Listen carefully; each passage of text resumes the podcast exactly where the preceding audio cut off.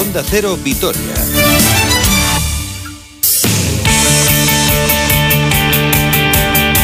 2 menos 20, aquí está ya Roberto Vasco y has venido sin pañuelos. Roberto, buenos días. ¿Qué tal, Susana? Muy buenas. Porque es para llorar, ¿no? Lo que me vienes a contar hoy. Sí, no soy la alegría de la huerta, en fin, porque... Bueno, tú no tienes la culpa, claro. Eh, no, no, no. Tú pero solo bueno, lo cuentas. Vamos a intentar contarlo con cierto optimismo y mirando al futuro más inmediato, porque lo bueno que tiene el deporte es que en dos días tienes partidos, o sea que tampoco te puedes echar a llorar mucho. Pero bueno, eh, si empezamos por el fútbol, al Deportivo a la vez lo único que le falta son tránsfugas, porque todo lo demás yo creo que lo tiene, tiene todos tiene. los males, ¿eh?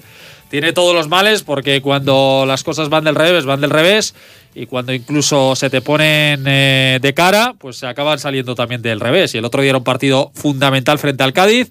Se iba ganando, sí, se iba el ganando. partido parecía controlado, pero de aquí que el capitán del Alavés cometió un error, dos tarjetas amarillas en un, en un minuto, un penalti discutido por muchos, eh, pero bueno, yo creo que la cuestión no es eh, que el Alavés está en descenso por el penalti o no del otro día, sino por otras muchas cuestiones, como por ejemplo que no llega a portería rival, que es lo que le sucede. Es verdad que frente al Cádiz se defendió más o menos bien, básicamente porque tampoco es que tengan los gaditanos demasiado en ataque, pese a tener un buen jugador como es Negredo, que ya, ya lleva siete goles en liga, pero incluso su entrenador Álvaro Cervera decía en rueda de prensa, defender podemos defender porque eso lo puede hacer casi cualquiera, pero para atacar tienes que tener talento.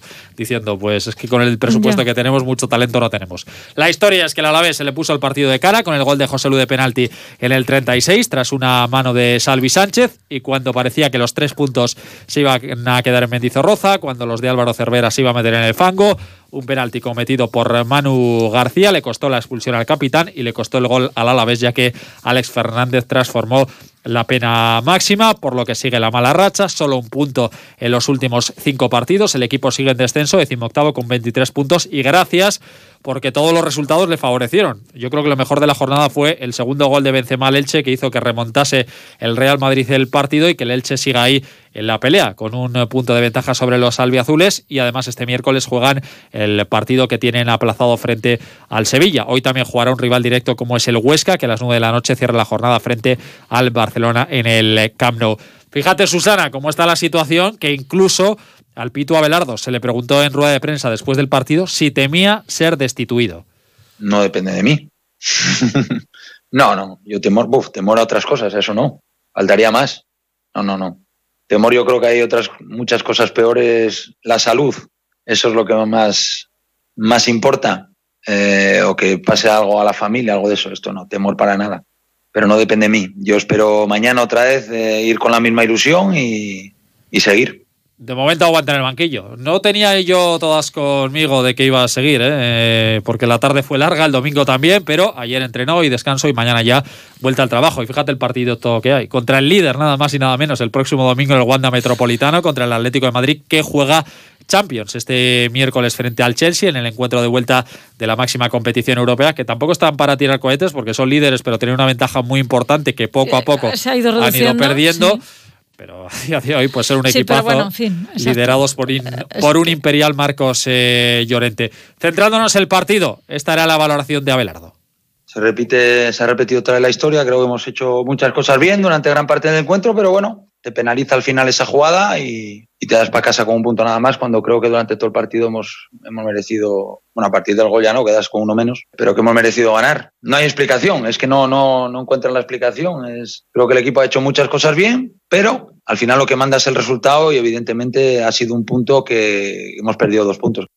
A ver, se han hecho muchas cosas bien. Es verdad que Pacheco no tuvo que intervenir en todo el partido. De hecho, en la tele solo sale la, en la acción del gol y luego en una acción muy clara que tiene ya después del tanto del Cádiz Malbasic, un balón que le llegó dentro del área pequeña y que remató fatal el delantero serbio. Eh, pero poquito más. Pero también es verdad que el Alavés en ataque le vimos muy poco. Un par de ocasiones en la primera parte, en una acción muy interesante de Rubén Duarte por banda izquierda, cuyo centro desvió uno de los jugadores de- del Cádiz y se estrelló en la base exterior del palo.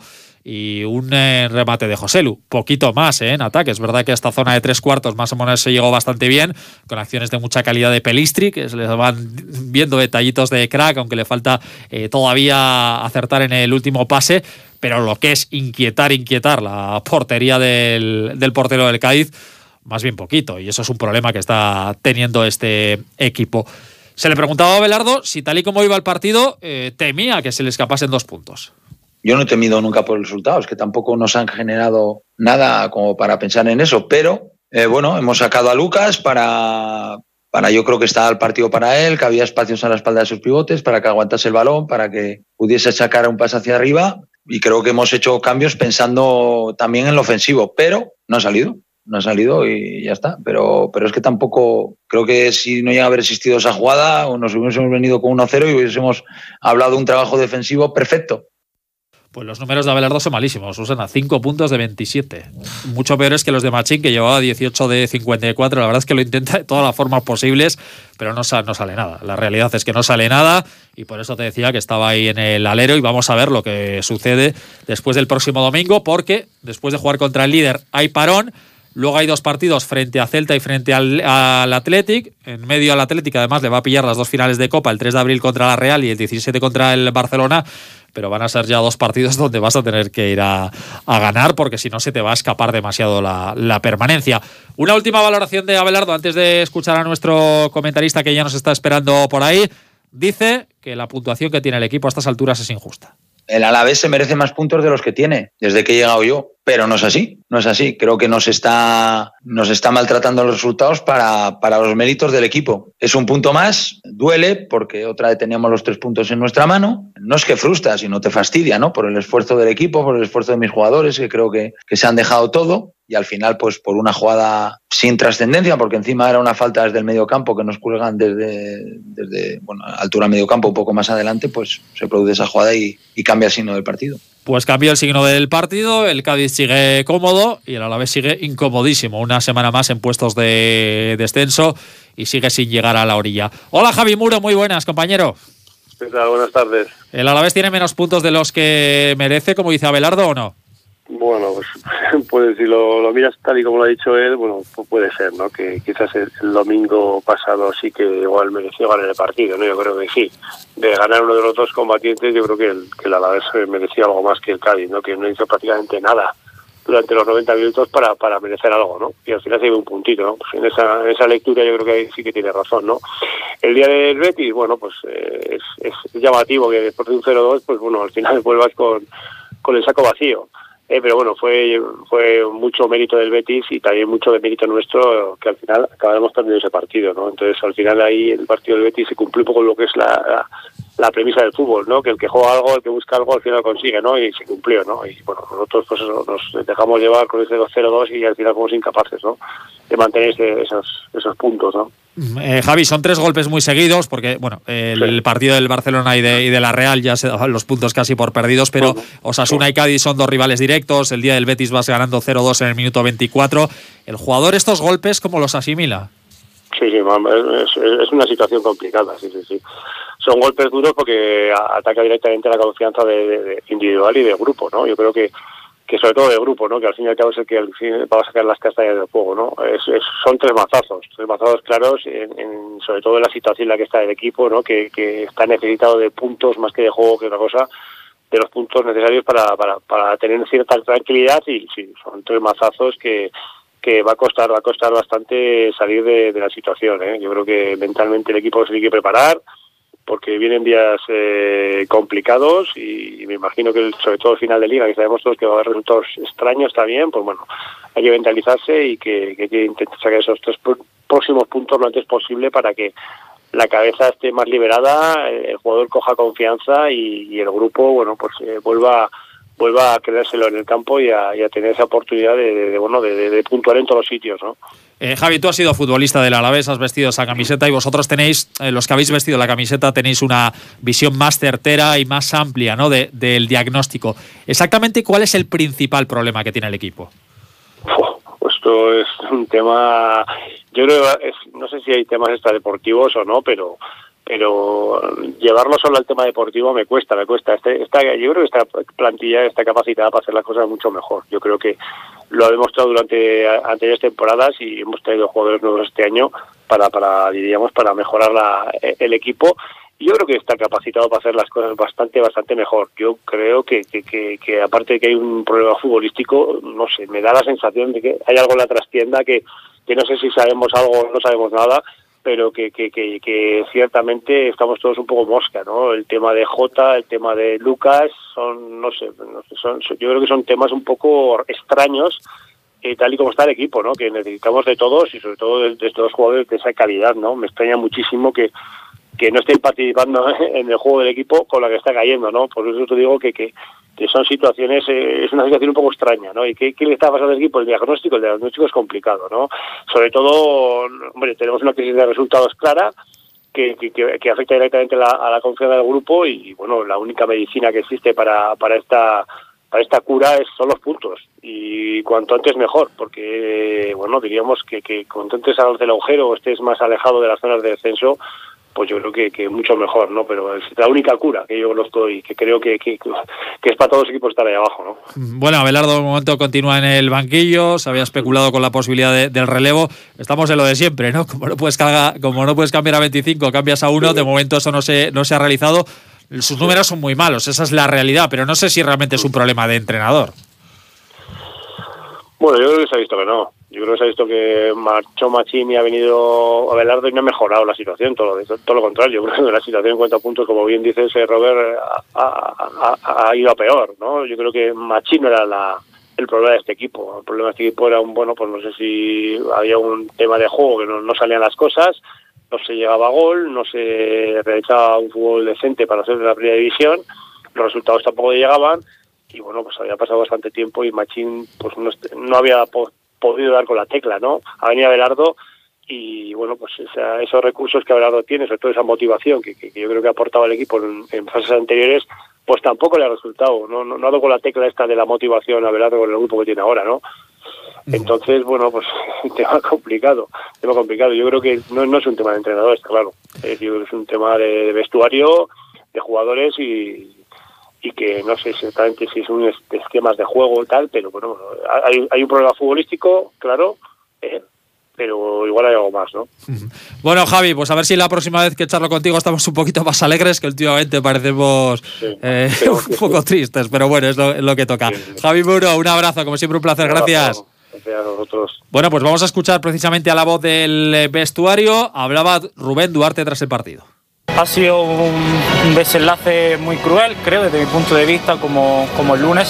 Se está viendo al equipo con otra cara, creo que, estamos entrando en los partidos muy, muy bien y, de hecho las dos primeras partes, como tú bien has dicho, han sido muy buenas. Eh, tal vez las segundas partes se nos hacen largas, hemos reculado un poco, hemos tenido ahí un par de contras que, que nos falta el último pase para, para meter ese 2-0. Bueno, pues hoy descanso, mañana vuelta a los entrenamientos. Por cierto, convocatoria de Luis Enrique que acaba de salir. Lo más llamativo, sin duda, es que va como tercer portero Robert Sánchez, el portero del Brighton, me resulta ciertamente llamativo que han pasado todos los porteros casi que españoles que hay por el mundo, menos uno, Pacheco, que entiendo que en esta convocatoria no vaya. Entiendo perfectamente, el guardameta más goleado, no está siendo bueno, su pero ha habido muchas ocasiones anteriores en las que, podría haber Por eso han pasado una cantidad de porteros por la selección increíbles y que Pacheco, que durante muchas temporadas ha estado a un nivel eh, increíble, realmente no haya ido. A mí, desde luego, me llama muchísimo la atención. Ha habido bastantes novedades en esa lista, por ejemplo, Pedri o Brian Hill, que está haciendo una temporada excepcional con el, con el Eibar.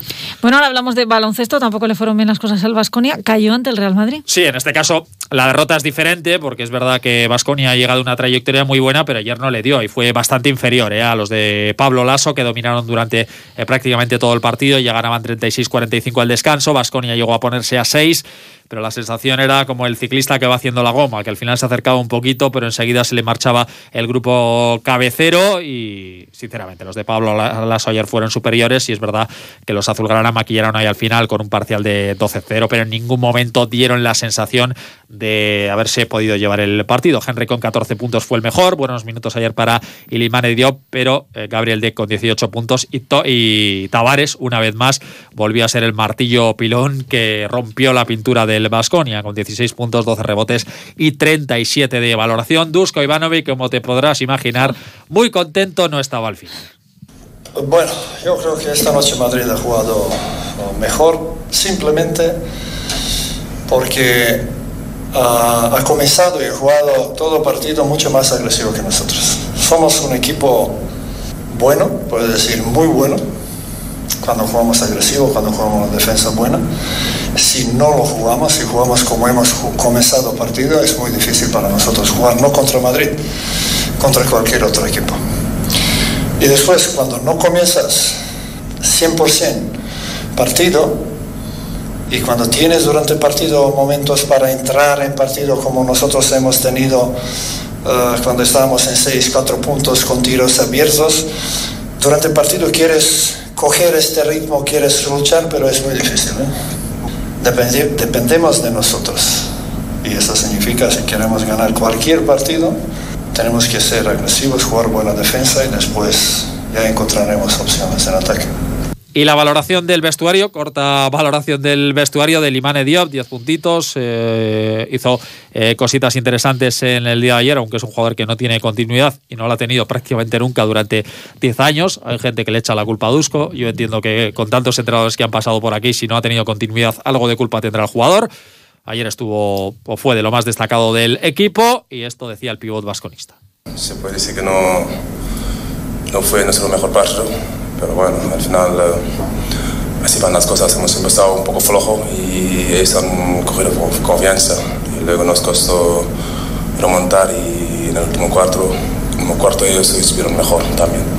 El equipo que es tercero, 19 victorias, con una sobre Tenerife, pero que tiene dos partidos menos, y mirando a una cita importantísima el jueves a las 6 en San Petersburgo, frente al Zenit. Vasconia es noveno, primer equipo que se queda fuera del playoff, Zenit es octavo, último equipo que entraría. Una victoria separa a ambos, es verdad que los rusos tienen un encuentro menos, y pues caso de ganar allí, eh, habría el equipo se metería de lleno en la lucha por el top 8, caso de perder allí, se complicarían mucho las opciones de meterse en el cruce de cuartos. Bueno, y como no hay dos sin tres, perdió también el Araski que juega mañana. Sí, bueno, estaba contra un mastodonte como es Uni Girona y derrota sin paliativos, 81-57 frente al conjunto que acaba de proclamarse campeón eh, de la Copa de la Reina. Araujo con 20 puntos, 11 rebotes, 32 de valoración fue demasiado para la defensa de Araski donde las mejores en las verdes fueron Laura, TV, Laura Quevedo y Tamara Seda. Mañana nueva cita a partir de las ocho y media contra el Estudiantes, que es cuarto con 16 victorias. Digamos que es el primer equipo o el mejor equipo de los mortales, porque Unillona, Perfumerías Avenida y Valencia están ahora mismo a otro nivel. Analiza el conjunto madrileño la capitana de Araski, Laura Pardo. Bueno, pues Estudiantes ha demostrado ser un equipo muy competitivo, muy completo, eh, están muy equilibradas por fuera y por dentro, así que tendremos que hacer un partido muy serio, muy completo si queremos tener opciones de llevarnos la victoria. Además en su casa están fuertes y nada, eh, concienciadas y con una buena semana de trabajo iremos a por la victoria. Y te cuento que en ciclismo, Mikel Landa, tercero en la Tirreno Adriático, a tres minutos del ganador, Tadej Pogachar, como empezó el ganador del Tour, que ya empieza ganando. Ayer, etapón que se llevó Van Der Poel, que llegó exhausto a la línea de meta, de hecho casi le pilla el esloveno, se tiró en cuanto llegó a la línea de meta y bueno, vaya terreno Adriático, qué nivelazo ha habido una carrera que parecía el Tour de Francia, vamos. Así que tercero Mikel Landa por detrás de Pogachar y de Van Aert. En la París-Niza, eh, la general se impuso Max Sackman, se cayó ayer, menudo tortazo, se pegó eh, Primo Roglic, el ganador de la Vuelta a España, que llegó bueno, con el pantalón totalmente roto y que en pelota hoy finaliza la decimosegunda jornada del parejas en Echevarri, Jaca y Martija contra Urrutico, Echea e Imaz. Hasta aquí llegamos. Gracias, Roberto. Hasta mañana. Cuídense mucho. A partir de las doce y media mañana estaremos puntuales aquí.